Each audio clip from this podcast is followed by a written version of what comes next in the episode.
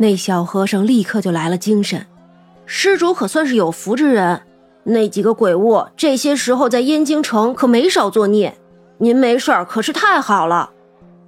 啊，我倒也听说了，不过也没听说那些东西还会伤人啊。长生挠着头，一副不解的样子。阿弥陀佛，施主还年轻，可能不知道，那些鬼物啊。如今只是还没有伤人性命，可他们吸食人的精气，长此以往成了气候，难免就要大开杀戒了。那老一些的和尚起身作揖：“贫僧法号红光，来自慈安寺，乃是慈安寺住持座下弟子。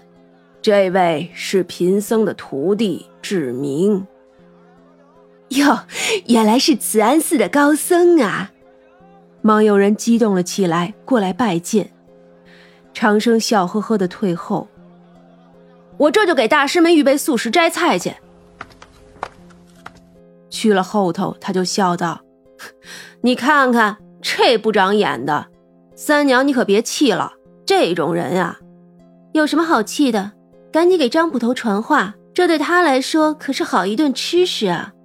三娘笑道：“人间这些负面的东西，张捕头可是最喜欢的。他呢，最爱吃这些，而自己也是极其邪性的。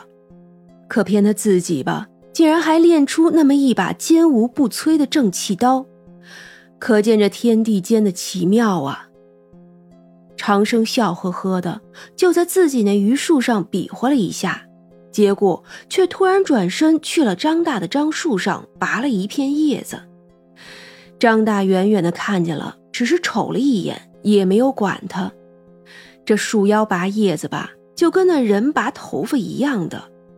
你说，要是能用别人的头发办事，干啥还要拔自己的呢？更何况，虽然说跟人拔头发差不多吧。但是叶片对于一棵树的作用，那可不是头发对于人的作用那么简单。至少人没了头发不会死，但是一棵树你要把叶子都拔了，能不能死那还真不好说了。一片樟树的叶子被长生折了几下就丢了出去，随着风就飞了。凡人看见了也不会在意的，不过是一片树叶罢了。廊下的小麻雀好奇地看着，然后啾啾地叫唤。不过现在三娘在她的小箩筐上挂了一个小香囊，就再也不会有人感受到什么了。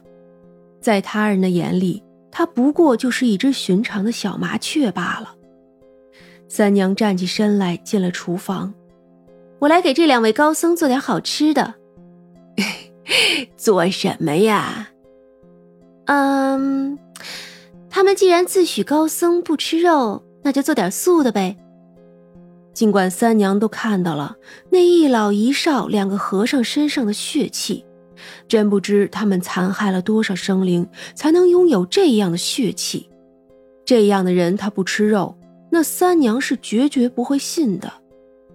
三娘从橱柜下头拿出一个黑瓷罐子，这罐子里是之前捣好的桃仁儿。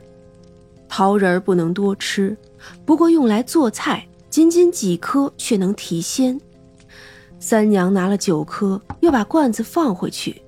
从别人家里买来的土豆粉，雪白细长，因为早上才拿来，还没有晒干，所以倒是不用泡水了，只要洗过就好。随手他又再洗了一盘子豆芽儿，将那豆芽儿和粉丝都过水焯过，然后小锅炒桃仁儿。炒到焦黄后，用那铁钵子、铁杵捣碎，再抓上一把熟芝麻一起捣，切葱花、小米辣、蒜末与那豆芽和粉条一起凉拌了，再加入捣好的桃仁和芝麻碎，再加上一些老陈醋，浇上一勺香油，撒上盐，拌好之后，在一边放上一会儿。三娘开了一坛子咸鸭蛋，捡了两颗。洗干净，对半切了，放在小瓷碗中。胡大娘已经利索的炒了两个素菜，三娘又去烙饼子。那面是现成的，很快就做好了一摞葱花饼。三娘亲自端了两趟，大师尝尝我们这里的菜，不常做素斋，若是有不合口味，我再换来。这凉拌粉条豆芽又叫银丝蝉，这咸鸭蛋呢，是我去碎腌制好的上好青鸭蛋，大师务必要尝尝。阿弥陀佛，多谢施主。出家人不讲究这些，这样便是极好了。红光装模作样的说道，三娘就笑了。那大师尽管用，只要大师们替燕京城的百姓解决了这些妖物，日后常来都是不收钱的。自然了，今日呢也是不收钱的。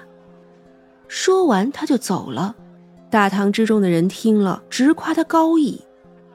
小和尚小声的嘀咕：“这菜虽说不怎么样，可闻着还香。师傅，不如就将就一顿。”哎，别这么说，这不是挺好的？来尝尝。那红光的第一筷子就去夹那银丝蝉了。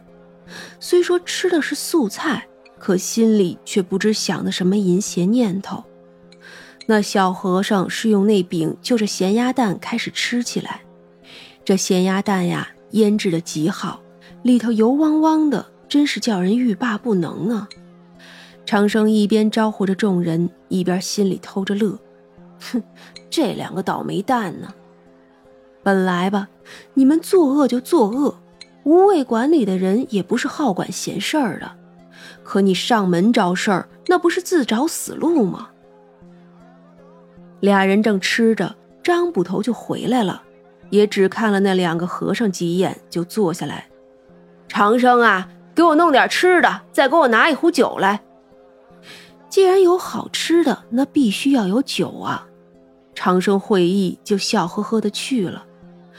两个和尚吃饱喝足了，还真没有不给钱，掏了两锭银子放在桌上。张大面无表情的接了。这人间的银子也不是全无用处，他们在人间还是要花钱的。再说了，这种人的银子，就算拿来给那小乞丐，不也好吗？两个和尚吃的是心满意足，自然要回去想办法了。总归也是个出家人，就算有了坏心思，也不能硬着来呀。他们呀，还想着以后呢。